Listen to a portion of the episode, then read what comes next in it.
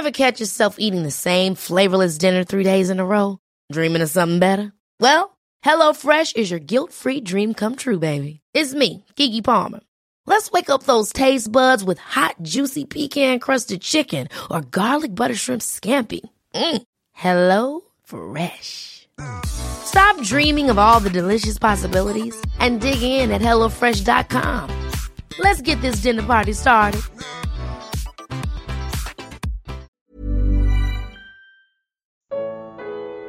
Como entender templo e casa de Deus? Deuteronômio 12. Comentário de Emaro Persona. Veja assim, se você voltar lá atrás em Deuteronômio, você vai ver que o Senhor prometeu que onde ele colocasse o seu nome, ali levariam os sacrifícios, suas orações, as suas, as suas dádivas, as suas ofertas, onde ele colocasse o seu nome. Então o nome do Senhor seria o lugar da reunião. E quando ele, ele escolhe Jerusalém, primeiro era o tabernáculo, né? Que era uma barraca no deserto. Depois Jerusalém. Na realidade, o que havia ali que, que dava força à coisa toda era o nome dele no meio. Isso não mudou até hoje. Então, o nome do Senhor era o princípio de reunião lá no Antigo, no Antigo Testamento já. O Senhor colocaria o seu nome num determinado lugar. Depois ele mandaria fazer quatro paredes em volta do, do lugar do seu nome, que era o templo. Né? Ah, hoje, não existe essas quatro paredes físicas, mas existe a casa de Deus. Percebe que ele chama de casa de Deus lá no Antigo Testamento, o Senhor Jesus fala: minha casa será chamada casa de oração, e, e ali, hoje, depois ele fala para aquela mulher: não adorareis nem, nem nesse monte, nem em Jerusalém, né? porque Deus busca adoradores que adoram em espírito de verdade mas ele seria o centro, o nome dele seria o lugar de adoração. Então a casa de Deus hoje é a esfera da profissão cristã. De todos os que professam ser cristãos, eles fazem parte da casa de Deus. Houve um momento lá em Atos 2 em que a casa de Deus só tinha salvos, só tinha os verdadeiros crentes da casa de Deus.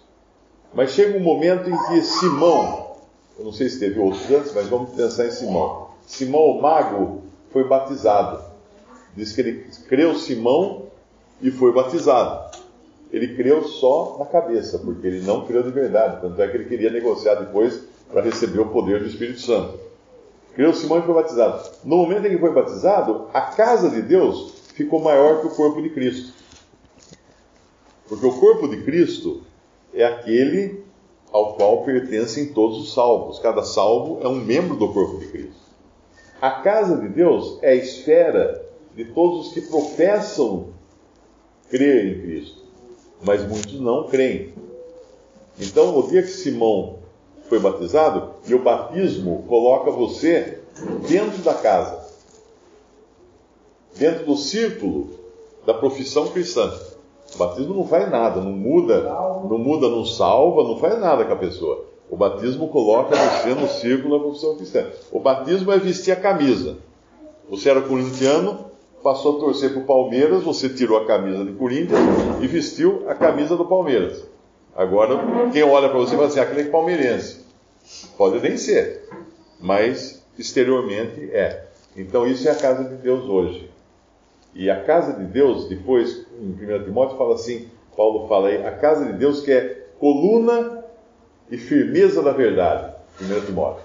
2 Timóteo, numa grande casa tem vasos para honra e para desonra. Isso é o que a casa de Deus virou hoje.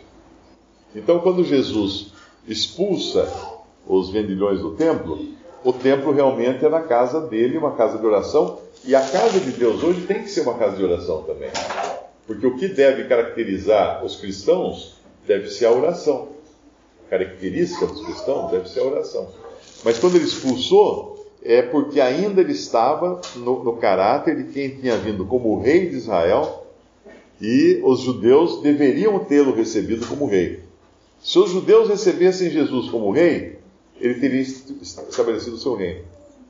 Ele teria continuado reinando sobre os judeus na terra. O milênio começaria lá, vamos dizer assim, né?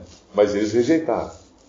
Por isso que em algum, em algum momento dos evangelhos você percebe que, que fala assim: e saindo Jesus de sua casa, sentou-se à beira do mar. O que é isso? Simbolicamente, ele deixa Israel e senta à beira do mar, porque o mar são as nações. Apocalipse fala do mar como sendo as nações, as muitas, os muitos povos, né? Então aquilo já era uma ruptura. Ele saindo daquele, daquela, daquela situação de vir para ser rei e agora indo para as nações. É, nós não podemos chamar isso aqui de casa de oração, quatro paredes de casa de oração e nem de templo. A igreja é o conjunto de todos os salvos por Cristo. Quando, não, quando Deus fala minha casa será chamada casa de oração, eu acho que ele tem um aspecto muito mais amplo do que só a igreja, porque ele está falando até no milênio. E vai ser a casa de oração, o templo que vão construir no milênio. É muita coisa eu percebo, até pelas perguntas, que tem a ver com as, as arestas que trazemos das religiões. Por exemplo, a pergunta da graça. Porque alguns que eram de uma determinada religião aqui acreditavam que graça era aquela religião. Eu, eu, eu faço a obra da graça, eu estou na graça, não sei, tem até expressão como é que falava lá. Nasci na graça. É, olha que coisa. E, e a mesma coisa a questão do templo. As pessoas pensam em templo ainda em termos do Antigo Testamento. Por isso que tem gente que me escreve e fala: Mário, devo apresentar meu filho ao templo? Eu respondo: você não vai conseguir. Você chegou dois mil, com dois mil anos de atraso. Você não vai conseguir apresentar seu filho ao templo. Mas ele, ele, veio, ele veio, ele cumpriu a lei quando ele esteve aqui. Tanto é que quando ele curava, ele mandava o, o que era curado ir ao templo falar com os sacerdotes e oferecer todos os, os sacrifícios que tinha que oferecer por causa da cura. Ele estava lá, ele ele estava no judaísmo. O judaísmo, os evangelhos é judaísmo. Essa é a confusão que dá. Era judaísmo aquilo ali. Ele tinha que andar como um judeu, e ele tinha que falar como um judeu, ele tinha que fazer tudo como um judeu. Ele não podia transgredir nada, não podia mudar nada da lei. É mesclado, por isso que lá em, Hebreus fala: saiamos, pois, fora do arraial. É o apelo para aqueles que tentam misturar judaísmo com cristianismo. Ah, quando, quando você tiver essa dúvida do templo, começa lá em Deuteronômio 12 porque é lá que é a base da coisa. É lá, e, olha, essas coisas a gente vem a entender. Eu mesmo, até hoje, eu patino um pouco para entender isso, que o lugar é o nome. O lugar é o nome. Olha que interessante pensar assim. O lugar é o nome. O lugar não é o lugar, é o nome. Olha que interessante. Derribarei os seus altares, Deuteronômio 12, 13, 3. Derribarei os seus altares, falando dos falsos deuses, né, dos ídolos. Quebrareis as suas estátuas e os seus bosques queimareis a fogo, e abatereis as imagens esculpidas dos seus deuses, e apagareis o seu nome daquele lugar. Porque era o nome dos deuses pagãos que assinalava o lugar. E não fareis assim para com o Senhor vosso Deus, mas buscarei o lugar que o Senhor vosso Deus escolher de todas as vossas tribos, para ali pôr o seu nome. Então, o nome seria o lugar. Depois ele vai repetir várias vezes: o lugar que o Senhor colocar o seu nome, o lugar que o Senhor colocar o seu nome. Hoje, qual o lugar onde nós nos congregamos? No nome. No nome do Senhor. Esse é o lugar. É, é, o templo era, era um lugar que abrigava, que assinalava onde estava o nome o nome. Uh, tem uma outra coisa que eu ia falar sobre esse negócio do nome, que é. Ah, lembrei de um irmão canadense que já está com o senhor, e um dia ele ou, escutou um jovem explicando para um cristão lá de nacional, falando assim: Nós não temos nenhum nome. Esse irmão mais velho deu uma bronca no jovem. Como, meu irmão, como não temos nome? Nós temos um nome, o nome de Jesus, nós reunimos ao nome de Jesus, né? Então, quando fala assim, vocês têm alguma denominação? Temos sim. Qual a denominação? Jesus. Visite respondi.com.br. Visite também 3minutos.net.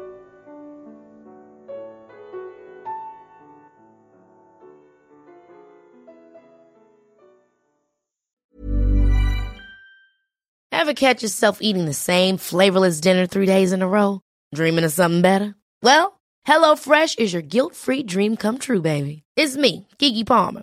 Let's wake up those taste buds with hot, juicy pecan crusted chicken or garlic butter shrimp scampi. Mm. Hello Fresh.